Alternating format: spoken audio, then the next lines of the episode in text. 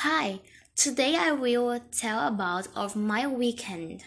Well, on Saturday I woke up at 8 o'clock because I had simply to do it. When I finished it was around 10 o'clock and then I went to the beauty salon. And I got home is it was I went to meet my friends at the mall to say goodbye to one of them. There we went for a walk, had a snack, and had a lot of fun.